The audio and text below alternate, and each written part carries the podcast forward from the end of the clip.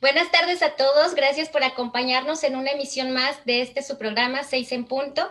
Yo soy Margarita Aranda, directora del Instituto Internacional de Ética Empresarial y Cumplimiento en la región Bajío de México. Agradecemos también, sigan las transmisiones eh, del INACIEP, Instituto Nacional de Ciencias Empresariales y Patrimoniales. Esta tarde conversaremos acerca de la corrupción en la industria farmacéutica, donde es todo un terreno nebuloso. La corrupción farmacéutica no concuerda con las necesidades de los pacientes, eh, señala el experto de medicina y ética Mark Rodwin. El abogado apunta que las políticas deshonestas de la industria farmacéutica y la corrupción institucional crea un impacto negativo en la salud del paciente.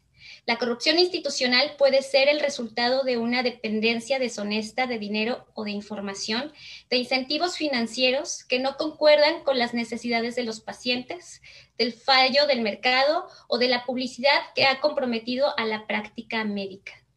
Las asociaciones profesionales sanitarias, los programas de formación continua, las redes sociales profesionales, los administradores de hospitales, las aseguradoras, las organizaciones productoras de guías de práctica y las asociaciones de pacientes son blancos de la industria a la hora de intentar influir en las decisiones de los médicos. De esta manera, también se pretende manipular a los médicos influyentes, conocidos como líderes claves de opinión. En meses pasados, la industria farmacéutica mexicana cuestionó la decisión del gobierno de comprar medicamentos al extranjero con el argumento de evitar la corrupción. También se ha tenido el anuncio de la Secretaría de, Salud, que preparará la compra consolidada de medicamentos para 2021 con el apoyo de la Organización Mundial de la Salud y de la Organización Panamericana de la Salud. Ante las denuncias del desabasto de medicamentos en instituciones públicas que ha afrontado su administración, en particular el cáncer y el VIH, el presidente de México responsabilizó a la corrupción de las empresas. Bajo este contexto, esta tarde platicaremos con dos expertos internacionales en la materia. Le doy la bienvenida a Armando Báez y a Felipe Rodríguez, de los cuales les comparto un extracto de su semblanza profesional. Bienvenidos Armando y Felipe, un gusto que estén en Seis en Punto. Gracias por estar aquí. Hola, buenas tardes. Hola. Buenas tardes. El maestro Armando Báez eh, cuenta con una maestría en administración, un posgrado de finanzas corporativas y un diplomado en finanzas corporativas y bursátiles de la Escuela Bancaria y Comercial. También cuenta con un diplomado de alta dirección y administración farmacéutica, estos tomados en el TEC de Monterrey. Con más de 15 años de experiencia a nivel dirección, actualmente es consultor para la industria farmacéutica. Ha colaborado en empresas como Exfarma, MBO, fármacos especializados y Pfizer. En esta última, reportando a la matriz en Nueva York. Bienvenido, Armando. Un gusto otra vez que estés aquí. Y pues Felipe, también otro de nuestros expertos, es contador público, egresado de la Escuela Superior de Comercio y Administración del Instituto Politécnico Nacional. Tiene posgrados en alta dirección del IPADE y en el ITAN, así como en finanzas corporativas del TEC de Monterrey con más de 30 años de experiencia en empresas del sector de la salud, en farmacéutico y dispositivos médicos. en el sector industrial con cargos de vicepresidente de Finanzas y Administración en Latinoamérica Norte y a cargo de las funciones de auditoría y compliance, entre otras. Muy bienvenido, Felipe. Pues a partir de ahorita les cedo la palabra a los dos expertos para, y les agradezco antemano las observaciones que nos puedan hacer acerca del panorama actual de la corrupción en la industria farmacéutica. Mucho gusto. Gracias, Margarita. Déjame iniciar para complementar el contexto del mercado farmacéutico en México ligado a la corrupción. Es bien sabido que a partir de la llegada de el presidente Andrés Manuel López Obrador, él se forjó en la mente la idea de renovar el sistema de salud, haciendo unos cambios de fondo que todavía está por ver si funcionarán adecuadamente o no. Uno de ellos fue la eliminación del Seguro Popular para crear el INSABI. Otro de ellos fue la eliminación de la compra consolidada a distribuidores para hacerlo directamente a los fabricantes. Estas dos medidas que hizo el presidente en el sistema del sector salud fueron basados en la corrupción que él decía o dice que había. Sin embargo, a la fecha, pues no ha sido probada, no ha sido comprobada, pero los cambios sí se han dado. Anteriormente a este sexenio, la compra consolidada era regulada por el Instituto Mexicano del Seguro Social. Y tan solo en el último año se compraron cerca de 40 mil millones de pesos para el sector salud. Y mucho de eso se compró solo a tres empresas. Así lo dijo el presidente, y es cierto. Sin embargo, también se le compró a otras más, porque en el concepto es lo que pasa en todo el mundo. Los distribuidores acumulan las ventas de los fabricantes al no tener la estructura de menudeo o de eh, entregar en muchos sitios. Bueno, una vez que, que hace el cambio de la consolidada, después de tres años hemos tenido dos consolidadas, cuando antes era anual. La primera la coordina la Secretaría de Hacienda y Crédito Público en compañía del INSABI. Esta licitación consolidada, desafortunadamente, solo tuvo el 38% de abasto. Estos son los resultados de la consolidada. Este no es el verdadero problema de la corrupción, porque al comprar directamente la Secretaría de Hacienda y el INSABI, decidieron en primera instancia ya no comprarle a distribuidores para eliminar la corrupción y la decisión fue comprarle a los fabricantes. Empresas como Roche, como PISA, como Baxter, como Grunenthal, como Pfizer o Biomep o muchos más, decidieron participar en la licitación sin tener la experiencia de la distribución de los medicamentos al punto de consumo. Esto trajo un gran desorden. El gobierno para tratar de componer esto, emite otra licitación para distribuidores, llamados ahora operadores logísticos. Estos operadores logísticos fueron ganadores en siete regiones, siete operadores. Y esto encareció el sistema de distribución porque ya comprabas el medicamento y después pagabas una operación. Pero desafortunadamente, estos operadores logísticos solo entregaban almacenes principales en cada estado. Y cada estado o cada institución tenía que hacerse caso de lo que se llama última milla, entregar hasta el punto final de la clínica de oncología o de nefrología o el hospital general o la clínica de algún pueblo o el médico con su botiquín de alguna ranchería, por decirlo así. Pues esta última milla también tenía que contratarse localmente. Es decir, esta nueva consolidada basada en no generar corrupción permitió que se comprara a un distribuidor, perdón, a un fabricante, el fabricante contratara a un operador logístico que le entregaba a otro operador logístico y este operador logístico lo entregaba en un almacén donde era contratado otro operador logístico. Esto a, a vista de mucha gente en la industria no funcionó. Pero ese no es el problema de la corrupción. Ahí se solucionó parte de la corrupción que se decía que estaba. Al tener el 38%, eh, al tener el 38% de abasto o de compra de la licitación, quedaba un 62%, que cómo se adquiría.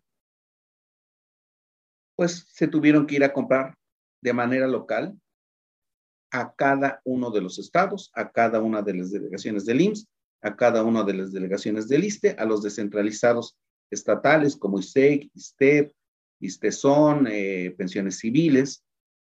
Y esto generó que en lugar de un solo escritorio hubiera 60 escritorios donde se compraba y obviamente en esos escritorios se compra al buen amigo, ¿no? Lo que significa todo eso. Es decir, la corrupción que se dice que se tenía aparentemente no acabó. Aparentemente no acabó porque se sigue comprando de manera local.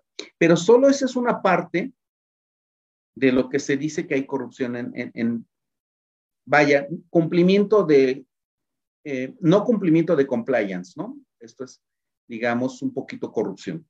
Pero sin embargo, en la industria farmacéutica existen otras variables, como tú las mencionaste, Margarita, que es, pues, el área médica, del cual eh, a mí me gustaría que Felipe, que conoce muchísimo de dentro de, también de la industria, nos, nos platicara un poco más, ¿no? Gracias, Armando. Muy buenas tardes a todos. Efectivamente, eh, continuando con el comentario de Armando, hoy día, en esta etapa del nuevo gobierno, pues es, lo vemos todos los días, en todas las declaraciones y notas eh, en los medios, sin cesar, a lo menos 20, 25 notas diarias, que se habla de corrupción, de una gran corrupción en la industria farmacéutica. Y obviamente es un tema que no, no se puede ni tapar el sol con un dedo, ni negar, pero lo que sí es cierto es que al día de hoy no existe todavía una empresa que haya sido sancionada bajo esos tenores. ¿Qué quiero decir con esto? El tema del soborno es un tema muy viejo, es un tema ligado a las personas, es un tema que tanto afecta la parte compradora al usuario, al gran comprador que es institucionalmente los gobiernos locales, estatales, federales, así también como el otro lado, ¿verdad? Las empresas, las empresas eh, eh, distribuidoras, eh, comercializadoras de esos productos que lo llevan al, gobierno, que lo llevan a los hospitales. Entonces, es un, es un tema de, de, las personas, es un tema que al final del camino inicie de un lado o del otro, genera un problema muy fuerte para quién, sobre todo para los pacientes. Son al final los que pagan los platos rotos. Ahora, en la industria farmacéutica, si pudiéramos segmentarla, por ejemplo, tenemos laboratorios internacionales en la Ciudad en, México, tenemos laboratorios mexicanos, tenemos distribuidores que, manejan tanto productos eh, del extranjero, importados, como también manejan productos nacionales. En esta parte, en este contexto, les puedo compartir, por ejemplo, que las empresas transnacionales, sobre todo aquellas empresas que cotizan en la bolsa, tienen una, una regulación muy específica de cumplimiento acerca de lo que se relaciona con un posible acto de soborno.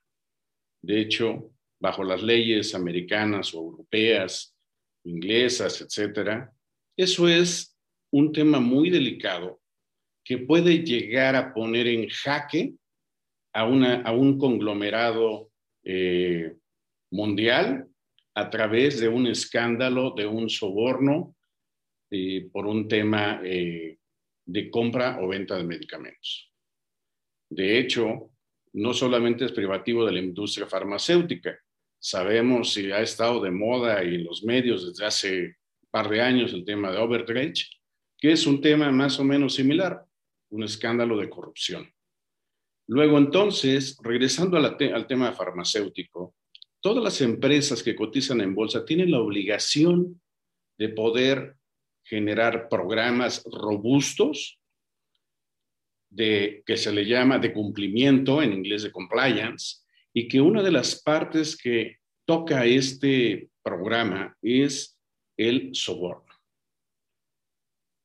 Las empresas transnacionales invierten grandes cantidades de recursos en desarrollar todo un, programa integral donde se aseguran de que en todos los países donde tienen operaciones con el gobierno, y no solamente van al gobierno con la iniciativa privada misma, tienen que regularse y tienen que buscar asegurarse se sigan las normas de competencia y de precios y de venta adecuados eh, y, bajo, y libres de corrupción.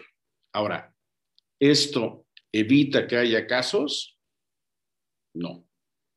No. Aún y con todo el dinero que invierten, llegan a haber casos. Hemos sabido de casos, no solamente en el extranjero, hemos llegado a algunos casos internos en México también, pero con esto quiero decir que al menos hay un sentido de preocupación que viene desde los años 80, 90, con una serie de regulaciones que nacen desde aquella época, en donde la industria farmacéutica internacional busca día a día tratar de estar libre de esas situaciones que ponen en riesgo otra vez a la empresa misma a nivel mundial y que tienen inclusive penas muy onerosas desde el punto de vista económico con multas escandalosas y que también inclusive a los funcionarios involucrados en el acto de corrupción puedan llegar hasta a la cárcel.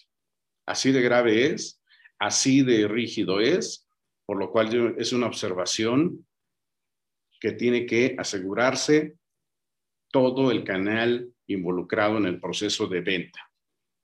Ahora, la empresa nacional, la empresa mexicana, por supuesto que también tenemos empresas serias, ¿verdad? Empresas preocupadas que han establecido este tipo de programas y que obviamente buscan lo mismo, ¿no? Tratar y evitar que se, que se genere este tipo de eventos de corrupción en las ventas que se tienen con el gobierno. ¿Se logra en su totalidad? Difícilmente, ¿verdad? Difícilmente. Esto es un negocio de personas. Pero lo están haciendo, lo están buscando. Y luego viene un siguiente escalón, digámoslo así, que son de los socios comerciales de las empresas, tanto las internacionales como las nacionales.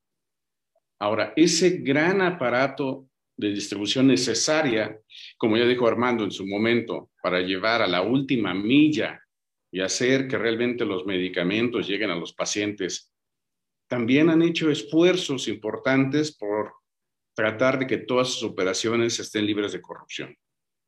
Pero ahí tenemos también en la distribución de medicamentos, pues de todos los niveles, ¿no? Empresas chicas, pymes, medianas, grandes, muy grandes. Claro, los esfuerzos para que puedan estar libres de corrupción, pues son en, en sus escalas respectivas, ¿no? Y eso también provoca posibles eventualidades de casos de soborno. Insisto, al día de hoy no hay una acusación seria en donde una empresa salga responsable. Sin embargo, no podemos negar que esto no pueda suceder. Esto detona una gran oportunidad en este momento en la industria mexicana para poder realmente buscar asegurarse, asegurarnos que todos nuestros colaboradores que trabajan en los diferentes canales y procesos de, la, venta, la entrega y distribución de productos farmacéuticos al gobierno puedan estar certificados, capacitados, entrenados, ¿verdad? Que los directivos puedan realmente permear esa intención, ¿verdad? De que todos esos procesos estén protegidos y tratar de minimizar esos eventos que se puedan llegar a suscitar. Y si se suscitan, tener elementos también para poderlo detectarlo a tiempo y poder realmente generar una mejor industria, un mejor proceso de eh, eh, selección, de evaluación, de licitación, que ha venido mejorando durante mucho tiempo, ¿no? El, el, proceso licitatorio de la consolidada que hablaba Armando es un proceso que viene madurándose 12, 13, 14 años en el medio que ha ido perfeccionándose para evitar esos temas de corrupción. Sin embargo, no es perfecto. Y ahora vamos a tener que empezar a vivir con un nuevo esquema que este nuevo gobierno ha tenido a bien desarrollar. ¿no? Y bueno, ahí seguramente, seguramente Armando nos puede igual complementar cuál ha sido el tema actual de las complicaciones que hay en, en los procesos y licitatorios, los temas que se han suscitado un poco con la UNOPS, los temas de las asignaciones directas, de qué han tenido que hacer eh, los hospitales, ya sea estatales, eh, o del IMSS o del ISTE o de Pemex o la misma Sedena para poder allegarse a todos esos medicamentos que hoy día en muchas ocasiones y en muchos lugares siguen sin llegar y nuestros pacientes siguen padeciendo. Armando. Perdón, ¿eh? estaban. Pues sí, eh, eh, siguiendo con el contexto de qué pasó después de, esa, de esta licitación en Insabi, que por cierto, ayer salió una nota que aún debe 4.200 millones de pesos a los laboratorios que fueron asignados, donde ya no hay distribuidores. Pues hace un contrato, como lo decías bien, Margarita, hace un acercamiento con la ONU a través de la UNOPS, que es la oficina encargada de, la ONU en México, y dicha institución, UNOPS, ya había tenido experiencia de compra de medicamentos en países como Guatemala, en Centroamérica, lo cual le daba la experiencia, pero no el volumen. El volumen de México aproximadamente es de 100 mil millones de pesos anuales en promedio no me voy a meter a, redondear. Invita a un OPS y a través de un OPS hace un requerimiento, una invitación formal a toda la industria farmacéutica internacional. Esa fue la característica. Podía llegar aquí gente no establecida en México, de la India, de Corea, de Japón, de Brasil, de Centroamérica, de Canadá, de donde sea. Y se había ofrecido que para abarcar un mayor abasto de medicamentos podrían vender sin registro sanitario, que es el documento, digamos, el acta de nacimiento avalado por COFEPRIS, el cual pues se iba a hacer la excepción de no solicitarlo, pero sí tenían que cumplir con ciertos trámites en el transcurso de la adjudicación. Pues bien, UNOPS después de 10 meses adjudicó muy poco, pero muy poco, mucho menos que la consolidada de, de Insabi, y regresó a Insabi todas aquellas claves que no fueron adjudicadas, las cuales en un lapso aproximadamente de tres semanas que lleva esto, aproximadamente, ya han sido adjudicadas de manera directa, vía cotización, no licitación, todas estas claves que hay en el mercado. Y las que no hay, las empezó a buscar en el extranjero. Han traído productos sin registro de Lituania, de Polonia, de Italia, de Argentina, dado el grave problema de desabasto. Y obviamente cuando no hay mercancía y sale un hospital de alguna región o institución, lo va a comprar al precio que haya oferta y demanda, dicen los economistas. Y desafortunadamente, pues lo va a encontrar caro, porque hay poca mercancía. Y esto lo digo al grave problema que ha estado sucediendo últimamente, que es el desabasto de productos oncológicos, donde los niños con cáncer ha sido un tema muy mediático, con mucha razón para algunos y con mínima razón para otros. Sin embargo, ahí están los números. Hay que ir a los números. Se dice que hoy en el mercado de gobierno, de cada dos productos solo se adquiere uno, porque hay desabasto. ¿Y por qué hay desabasto? Por precio o porque no fue planeada la compra. Y esto ligándolo a la corrupción, pues obviamente volvemos a lo mismo. Tú dejas en muchos escritorios, pero muchos escritorios, el poder de compra. Y desafortunadamente la cultura en México nos lleva a corrupción.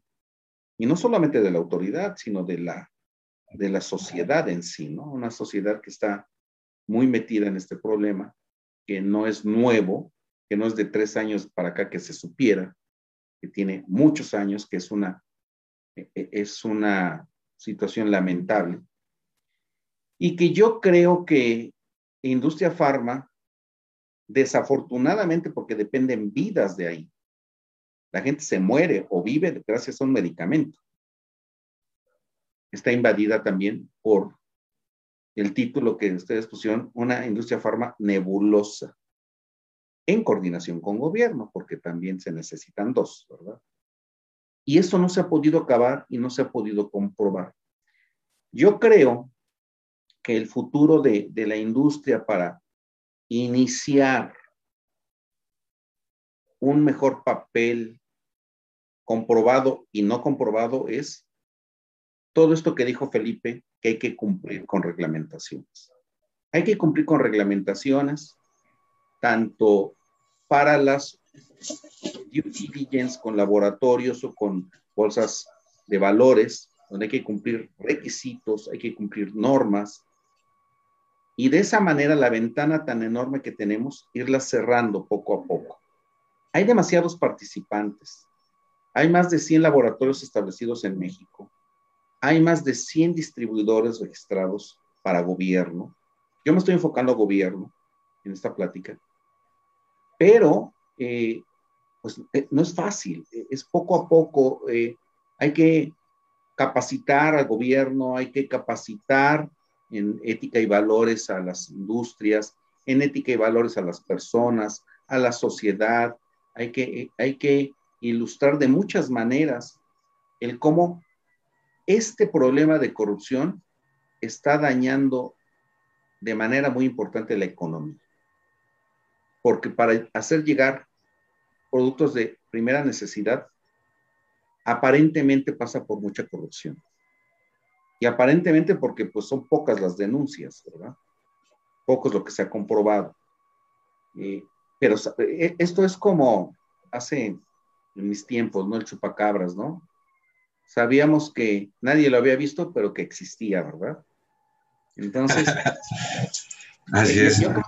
Yo, creo que, este contexto nos da muchísima vista de cómo estamos y cómo queremos iniciar un viaje diferente. Gracias, Armando. Eh, bueno, antes de continuar, le damos la bienvenida a Gustavo Mancera, ya se incorporó a la sesión con nuestros invitados. Gus, ¿nos dejas Hola, ¿qué tal? Muy buenas tardes, Margarita. Muy buenas tardes, eh, Armando, Felipe. Un gusto que nos puedan acompañar y gracias, Margarita, eh, por eh, pues llevar precisamente el inicio de este programa. Que estoy de acuerdo que todos, todos ustedes que nos siguen como cada jueves a las seis de la tarde estarán de acuerdo con nosotros que este es uno de los temas pues más importantes y no solamente por la actualidad que vivimos en el país, como mencionaba Felipe, al inicio y ahora precisamente con los comentarios de Armando. Eh, este es un tema importante y no solamente de actualidad, ahora también con los casos que hemos vivido ya en carne propia, muchos de ustedes también, eh, por la pandemia. Y ahora concretamente, eh, como lo mencionabas Armando y también tocabas el tema al inicio, Felipe, de toda esta situación que vivimos, el contexto y el contorno político, económico y social que tenemos en México concretamente. El año pasado anunció el presidente de México que iban a hacer compras directas eh, con gobiernos extranjeros, con, empresas extranjeras, eh, en lugar de comprar a las compañías mexicanas. Y él mencionaba que era precisamente por la corrupción que existe en las compañías farmacéuticas en México. Uno, uno de sus, eh, pues digamos, no los vamos a, enjuiciar para no poner algún, eh, algún calificativo. Sin embargo, esto fue alguno de, sus mensajes. Eh, y la otra es de que vivimos, y también ustedes lo recordarán muy recientemente, el caso de escasez de medicamentos, concretamente para el VIH y para el cáncer y más infantil. Sin embargo, esto no es algo nuevo y ustedes, Armando y Felipe, que conocen y han estado involucrados eh, pues me atrevo a decir, en toda su vida profesional en la industria farmacéutica, han estado involucrados, conocen más a profundidad de estos casos emblemáticos que hemos vivido con diferentes compañías, eh, no, solo en México, sino en otros países. Eh, y ahora con ese tipo de situaciones, donde si bien las empresas, y me incluyo, tenemos responsabilidad en la corrupción, en cuestión del combate directo y frontal que debemos de hacer. en la adopción, como mencionabas, Felipe, de los programas de compliance, de integridad empresarial y de socializarlo y de participar a nuestros clientes, proveedores y empleados principalmente, también tienen una responsabilidad predominante y preponderante el gobierno, sí, pero también la organización civil. Eh, hay muchas cámaras, organizaciones, institutos, asociaciones, concretamente de la industria farmacéutica en México y como les comento en Latinoamérica, donde debemos de tener un frente, común eh, para compartir todas estas prácticas, experiencias a las empresas y nosotros actuar con el ejemplo, eh, adoptar estos programas, porque si bien sabemos, y también era un tema que mencionaba Felipe al principio, tenemos ya muchas leyes, tenemos un sistema nacional anticorrupción compuesto por nueve leyes, por organismos nuevos creados precisamente con este fin de combatir y eliminar la corrupción. Sin embargo, creo que aquí ustedes consideran conmigo también, Margarita, eh, consideran que ese no es el problema, el problema es la falta de transparencia, la falta de rendición de cuentas en el gobierno, pero también el problema está en las organizaciones y en el gobierno por la cuestión de la impunidad. Si todo queda impune, pues realmente no importa las leyes que tengamos, pues ninguna se va a acatar, ¿no? Si a mí no me sancionan eh, porque tengo una, cuestión de un conflicto de interés, eh, un acoso laboral, un acoso sexual, pues lo voy a seguir haciendo y las demás personas lo van a ver. Y las demás personas ven que yo actúo en impunidad o que los directivos, porque lo hemos visto mucho, ustedes también lo compartían, directivos, presidentes, eh, CEOs, directivos generales en empresas, inclusive de recursos humanos y oficiales de cumplimiento, yo he visto esos casos, eh, han estado envueltos en este tipo de escándalos, de dilemas éticos. Pero ¿cómo se atacan? Eh, hay pocas empresas, y también ya las puedo contar con la mano, con los dedos de la mano, eh, que realmente atacan el, tema de manera frontal, pero hay otras que tratan de taparlo y esto precisamente para evitar eh, temas, cuestiones reputacionales.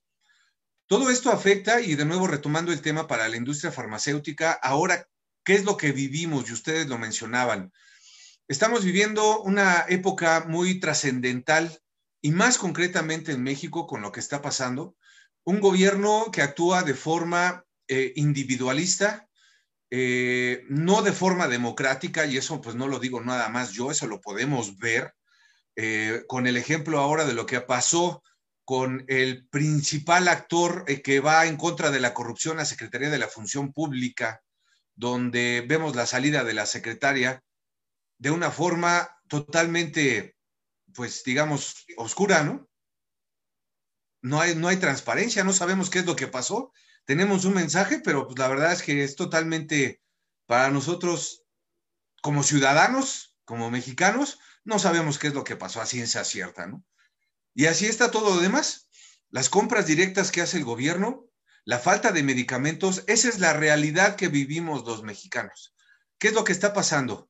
Hay una falta de estrategia del gobierno, hay una falta de estrategia de las empresas de la industria farmacéutica, porque aquí es donde yo incluyo al Instituto Internacional de Ética y Cumplimiento en cuestión de la estrategia, qué debemos de hacer para actuar y para que esto cambie.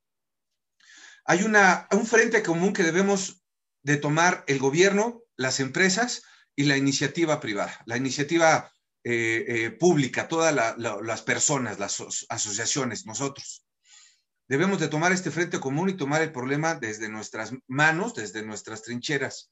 En el instituto, les comento rápidamente, lo que estamos haciendo es tener programas gratuitos de alta capacitación profesional, donde nosotros cada semana, eh, aproximadamente todos los miércoles y jueves, todos los miércoles y jueves, por lo menos de este año, hemos hecho eventos gratuitos donde invitamos a todos ustedes para que conozcan más de la corrupción, qué es, cómo atacarla y cómo eliminarlas marginadas que no tienen acceso a medicamentos.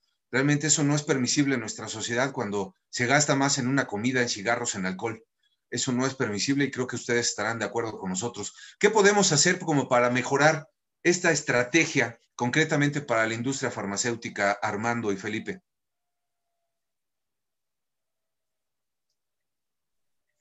Mira, eh, creo que diste con el clavo y yo empezaba a comentarlo hace un momento mucha gente confunde la corrupción con el cumplimiento de normas. La corrupción solamente es una rama, ¿eh? O sea, la corrupción es, la gente cree que es darle dinero a alguien para obtener un beneficio propio a costa de alguien. Pero no solamente es eso. La equidad de género, el respeto de los datos personales, la inclusión, eh, las normas, eh, el respeto a las normas mexicanas, internacionales y a las normas internas de cada oficina, a los reglamentos. Creo que si la gente empieza a conocer las consecuencias del problema, no solamente el problema, ¿no? Es común, es la más común y la más famosa en México, eh, el tránsito, ¿no? Se agarró la patrulla y la pregunta es, ¿qué incumpliste? No, la pregunta es, ¿cuánto le diste? Esa es la pregunta que siempre le hacemos a alguien. Yo creo que el conocer las consecuencias, cómo nos impacta, el cómo educamos a nuestros hijos, es un problema social muy fuerte. Sí debe haber combate a la corrupción frontal, no solamente decirlo. Últimamente en México, y hablo de los últimos sexenios, se ha dicho de la corrupción. Y cada sexenio cambiamos el combate. Y algunas veces es un poco más hablado y otras veces es un poco más de fondo, pero no está pasando nada y sigue creciendo. Yo creo que la capacitación, lo que tú haces, Gustavo, el conocer qué se incumple, de qué se trata, el educar a nuestros hijos con, con valores, con eh, ejemplos de ética, de profesionalismo, ayudarían muchísimo. Sí, lo que está pasando desafortunadamente en el soborno en México por la compra de medicamentos es específicamente lo que ha hablado el presidente. El soborno. No ha hablado de algo más y es mucho más grande el problema. Ya lo dijo Felipe, ¿no? El cumplimiento, el compliance, eh, no solamente es el soborno, y creo que aquí se ha enfocado el presidente sin mirar alrededor y así no lo vamos a poder solucionar. Como todo, la solución está en casa. La solución está en el ejemplo. Pero, pues, ¿cuántos hacen ese ejemplo, no? Por ahí leía una estadística, no recuerdo bien los números, pero creo que de cada 10 personas en México, 8 han cometido un soborno, ¿no? Han aceptado o han invitado a un soborno. Entonces, estas, esta serie de, normalidad en la sociedad está haciendo un hoyo tremendo, ¿no? O sea, eh, está dañando a la sociedad, está dañando a la economía. Y me parece que para eso, y, y, Felipe, yo le invitaría a que nos diga, por ejemplo, en la Canifarma, que es la máxima autoridad como asociación en la industria farmacéutica, hay una rama que se encarga de compliance, ¿no? Sin embargo, pues no están todos ahí incluidos, ¿no? Porque o no saben o no tienen los recursos, o desconocen bien, o no le toman importancia. No está como una prioridad el solucionar. Sí, exactamente. Yo creo que ahí, perdón, eh, antes de tu intervención, Felipe, por favor, también te la agradezco. Eh, ahí es donde debemos de tener este frente común de asociarnos. Obviamente todo esto tiene que ser de una forma colegiada, es decir, cada uno somos expertos en nuestros temas. Eh, eh, unos son expertos fiscalistas, otros laborales, otros en compliance y otros en la industria farmacéutica. Eh, yo creo que todos debemos de reunirnos y actuar como en un frente común precisamente para, para intervenir de una forma benéfica en favor de nuestro país y de la sociedad en general, ¿no? Adelante, Felipe, por favor, con tu intervención. Gracias, Gustavo. Gracias, Armando. Mira, retomando lo que menciona eh, Armando y una promesa que recibimos hace ya pues casi tres años es que la corrupción, el soborno iba a desaparecer como magia, ¿no? Y en realidad, pues, ponían los pies bajo la tierra, tenemos que reconocer que es algo que está muy, muy adentro de nuestra sociedad, ¿sí? de nuestro gobierno. de nuestras organizaciones. Eh, no es algo que con magia, porque alguien lo decrete, desaparece. Realmente es un trabajo muy duro, cuesta arriba, que hay que conformar entre todos, entre la sociedad civil, entre el mismo gobierno, las empresas nacionales, transnacionales, todas las personas que integran desde eh, la plana mayor o el, eh, el, comité directivo hasta el último trabajador eh, de una empresa, en nuestras propias familias, en fin, realmente es todo, esto es muy complejo como para solamente decir, pues ya, ya no hay, ¿no? Entonces, en ese tenor, eh, existen, como tú mencionas, ya organizaciones eh, y, y la sociedad civil que se están dedicando desde hace algunos años para acá a sobre todo señalar los casos más evidentes de corrupción, ponerlas sobre la mesa. Y eso es muy valioso, porque en la medida de que esos temas que no se sabían, que no se conocían, salgan, se pueden empezar a resolver y a castigar y a evitar la impunidad de la gente involucrada. Mientras eso no suceda, entonces, ¿qué pasa en las empresas? ¿Qué pasa con los eh, miembros del gobierno que toman decisiones en, en un proceso de, adquisición o en las empresas que quieren obviamente ganar el concurso por encima de la competencia. Pues no pasa nada, entonces pues vamos a hacerlo, ¿no? ¿Qué, qué perdemos si, si le damos el soborno y tú lo aceptas? Nada, nos va a ir bien a nosotros, ¿no? Sí, pero el impacto que tiene eso en los más necesitados, en la sociedad, ¿verdad? En los beneficiarios de esos programas, de esos productos, de esos alimentos, de esos medicamentos, es brutal. Es brutal. Entonces, eso es un costo muy alto que se paga por no poner en contexto y tomar pasos necesarios para evitar el soborno y la corrupción dentro de esos pequeños contratos o contratos multi, anuales y de unas cantidades estratosféricas, ¿no? Todo impacta, ¿sí? Entonces, eh, sí es importante que en este caso, por ejemplo, tú que estás liderando todo este eh, momento, toda esta iniciativa hacia buscar un México libre o, con un contexto menor de corrupción, pues hay que pegarnos, hay que adicionarnos. Oye, hablaste tú de que han hecho iniciativas ya de capacitación, iniciativas de, eh, permitir a la gente acercarse inclusive sin costo para que pueda entender mucho mejor eso y el impacto que tiene nuestra decisión cuando estamos en un momento de la verdad, ¿no? Cuando me pasa lo de la gente de tránsito que manifestaba Armando, oye, ya está en mi decisión aceptar las consecuencias de mis actos, o ser uno más de los ocho que mencionó. Ahí es donde es el momento de la verdad. Y para eso hay que estudiar, hay que conocer, y, qué bueno que tú estás este, en ese camino, Gustavo. Ahora, respecto a Canifarma, que mencionaba Armando, de esta eh, eh, cámara que existe desde hace muchos años para la parte farmacéutica y de dispositivos médicos, existe un brazo de Canifarma que se llama Cetifarma.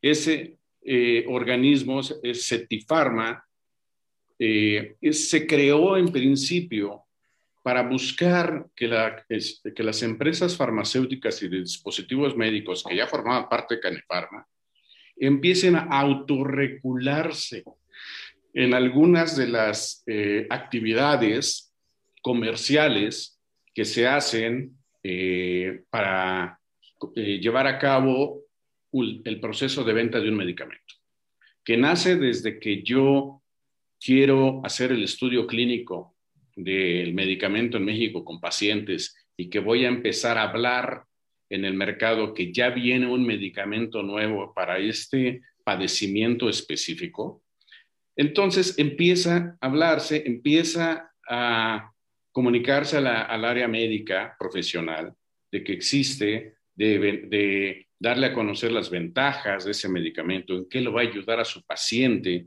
cuáles son eh, ese avance que va a permitir tener una calidad de vida o que pueda realmente eh, curar su padecimiento en su caso. En fin, todo este esquema que, que, existe atrás del lanzamiento de un producto farmacéutico y que es vital el posicionamiento con los key opinion leaders que le llaman o líderes de opinión de la industria farmacéutica, los médicos, para poder realmente llevarlo hacia los pacientes, los pacientes que visitan el consultorio médico privado, o eventualmente también llevarlo a lo que es el cuadro básico que era en el, en el, en el gobierno, ¿no? De poder eh, hacer que el gobierno eventualmente pueda ser interesante para poder traerlo ese medicamento también a los pacientes eh, que se atienden en el sector salud realmente puedan beneficiarse.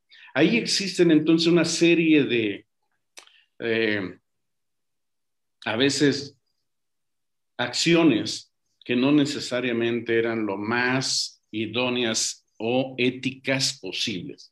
No estamos necesariamente hablando a lo mejor un tema de corrupción per se, pero sí podemos decir que de repente se concedían algunos beneficios a los médicos, ¿no? Oye, médico, si tú me recetas mi medicamento, pues te puedo invitar al Congreso que es desde que es en Acapulco, en Cancún, según el tema, ¿verdad? Según el sapo, la pedrada, perdón por la expresión, o que podría llegar a un Congreso internacional, ¿no? Entonces, este, eh, toda esa parte de, turismo médico que se le llamaba, donde te mando inclusive en hoteles de eh, gran turismo, eh, inclusive puedes llevar a tu acompañante, ¿verdad? Eh, vas a y das una charla de una hora, ¿verdad? Y pues te quedas una semana ahí en el resort, ¿no? Aprovechando ese tipo de cosas, ¿no? Eh, alguna cena inclusive un poquito más allá de lo, una cena normal, ¿no? Una cena donde a lo mejor se disgustan pues vinos muy caros, este, alimentos muy caros, en donde no había necesidad, pero de repente se llegaba a incurrir con el objetivo de qué? De prescribir el medicamento. Entonces, todo eso al final del camino empezó a regularse a través de Cetifarma. Se convocaron a las, eh, representantes eh, de, cada empresa a decir, oigan, pues creo que creemos, estamos de acuerdo que esto no es, no es ético, no es correcto. Sí, ok, entonces vamos a manejar niveles aceptables relacionados con ello, ¿no? O de repente se invita al Key Opinion Leader a dar una charla eh, a, un, a otro grupo de médicos, ¿verdad? Para que conozcan las ventajas del medicamento y pues había que pagarle esa charla al doctor, pero pues no era un honorario razonable, ¿no? Algo apropiado. Le pagaba yo algo adicional, ¿no? Y a los asistentes, por ejemplo, médicos asistentes a la, al simposio o al evento, pues aparte salían con su bolígrafo Montblanc, ¿no? Este, de un costo importante por asistir al, simposio. Ese tipo de prácticas pues, son las que ha estado regulando desde hace ya varios años CETIFARMA, este, a través de poner niveles adecuados, de las relaciones que hay con los hospitales, lo que también los hospitales de repente le, ya le dicen a los laboratorios, oye, pues sabes qué, yo te voy a dejar pasar tu representante médico para que venga a hablar con el médico y, hable de los productos, ¿sí? Ese es el sistema tradicional, ahora con la pandemia ha estado modificándose, pero porque por darte autorización de que entre tu representante médico, ¿qué crees? Me vas a pagar una cuota, pero una cuota, no estamos hablando de 10 mil pesos, 20 mil pesos, 30 mil pesos, ¿eh? Estamos hablando de cantidades mayores. Entonces, todo eso se tuvo que empezar a regular o autorregular la industria a través de Certifarma y a través de convenios. Entonces, eh, es un camino largo, Gustavo, es un camino largo, Margarita, acerca de, de, todo lo que ha vivido la industria farmacéutica para bien durante los últimos 30 años, que podemos decir que hoy está libre de polvo y paja. Yo creo que no. Todavía hay algunas empresas, algunos colegas a lo mejor que, que, no están tan convencidos o que por otras iniciativas propias buscan un beneficio particular y a lo mejor están dispuestos a tratar de saltarse la barda, a pesar de que los vayan a descubrir más atrás, ¿no? Más, más adelante con algún, con algún tema que tenga la misma empresa, o bien la sociedad lo ponga encima y lo, y lo ventile, este, Gustavo. Hay mucho que hacer todavía. Efectivamente, coincido con, con, lo que nos acabas de compartir, Felipe, y entrando a la recta final del programa, eh, y antes de pedirles también su reflexión eh, a Armando y Felipe, eh, principalmente me gustaría compartirles también e incrementar esta sensibilidad a todas las personas que nos acompañan también en México y Latinoamérica, principalmente que nos siguen en este programa 6 en punto eh, les agradezco de nuevo por su compañía y por todos sus comentarios y preguntas a través de nuestras redes sociales. Eh, es un tema muy importante. Hemos visto diferentes ejemplos, como lo mencionan eh, ustedes, Armando y Felipe. Inclusive, pues hay uno también muy sonado hace muchos años también que empezó a, a detonarse más en México. las medicinas similares, ¿no? Que no son lo mismo, pero son más baratas. Eh, muchas de ellas tienen placebos y muchas de ellas los mismos médicos ya dicen, no, no compres ahí porque eh, pues no, no, tiene nada, no te sirve. Eh, todo eso nos afecta y es parte de la ética empresarial, de la ética individual que nosotros desde el Instituto Internacional de Ética y Cumplimiento tratamos de detonar precisamente para entrar en la, en la conciencia de cada una de las personas y de las empresas para que todo esto cambie, porque es una realidad que podemos cambiarla. Eh, basta de esa cultura mediocre de decir el que no tranza no avanza, el de que si no eh, sobornas, eh, pues no, no, no, vas a avanzar, no vas a crecer.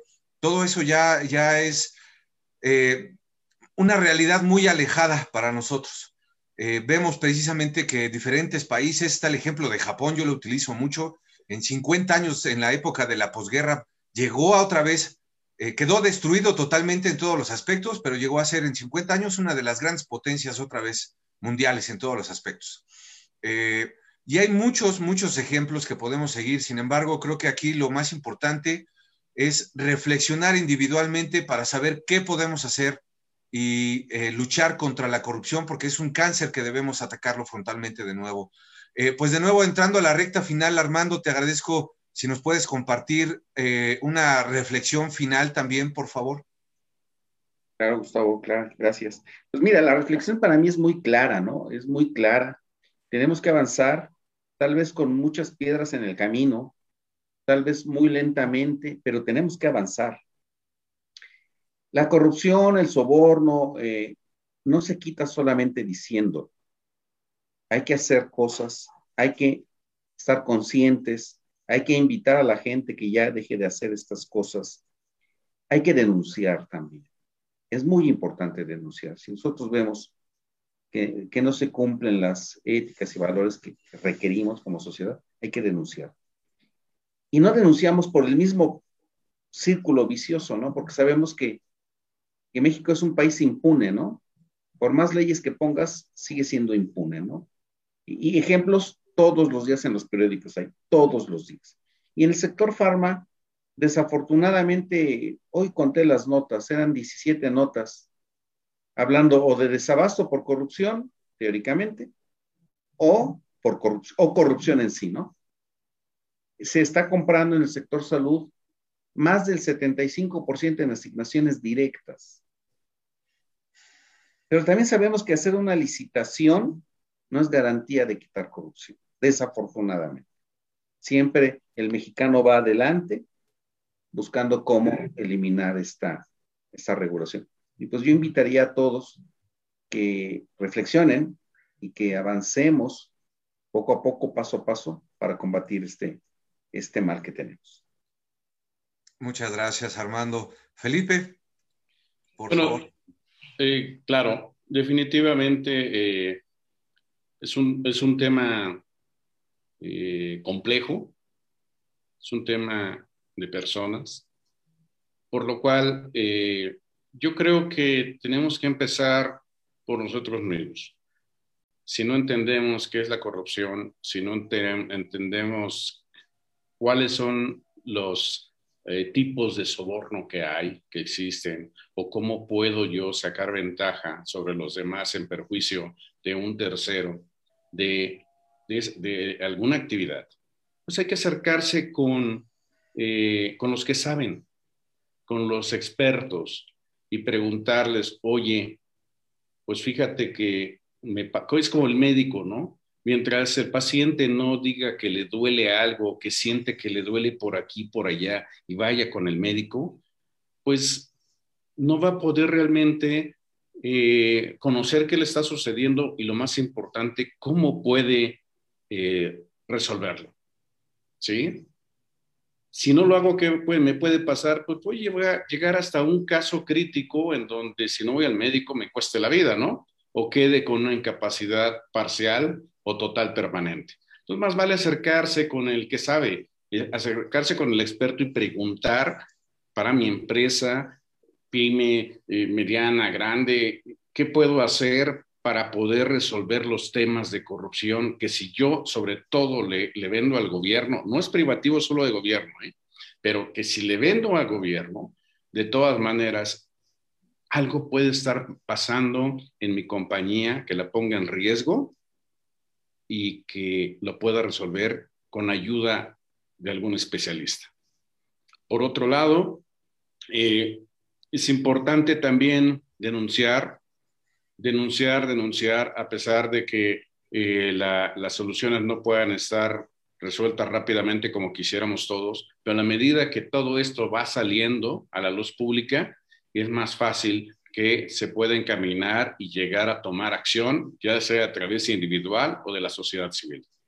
Entonces, el tema de la industria farmacéutica, hoy tocamos algunos temas, Gustavo, hay todavía, yo creo, tela de dónde cortar, dónde podemos compartir de experiencias, de situaciones, de cosas, eh, donde encantado de, participar en alguna otra ocasión contigo, con mucho gusto.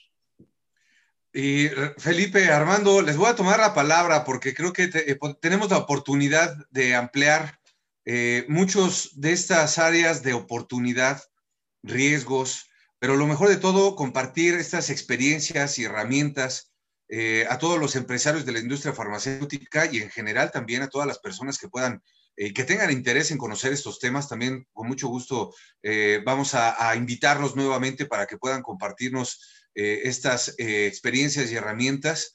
Y eh, antes de despedir el programa, Margarita, te agradeceré también si nos puedes compartir pues tu reflexión final sobre este tema o inclusive también hacer a lo mejor algún anuncio. yo tengo muchas reflexiones, pero ya no me dejaste hablar. No, no te creas. Qué bueno que te incorporaste acá. Nuestros invitados ya estaban esperando. Este, yo, yo para cerrar nada más eh, toco el tema de eh, lo que han tocado nuestros invitados con respecto al tema de la anuncia. Ese punto sabemos que es un elemento esencial de el combate a la corrupción.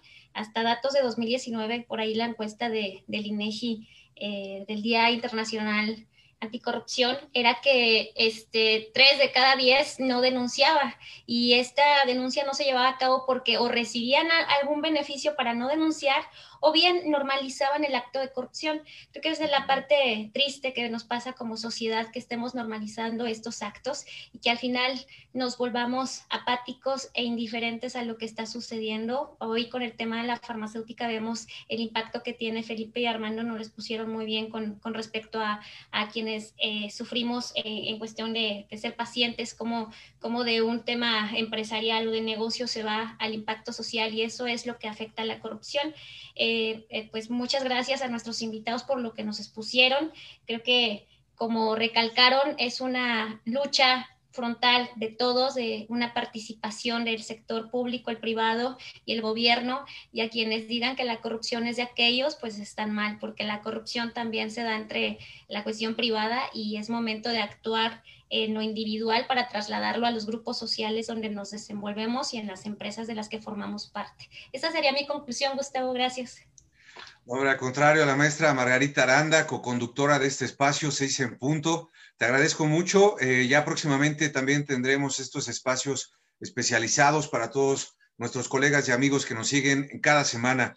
De nuevo, Felipe Rodríguez, Armando Báez, especialistas eh, asesores, consultores internacionales, especialistas en la industria farmacéutica en México, de estos pocos especialistas que nosotros podemos tener y contar con ellos en nuestro país. Muchísimas gracias por acompañarnos esta tarde y a cada uno de ustedes también muchísimas gracias. Les deseo una excelente tarde y hasta la próxima semana. Que estén muy bien.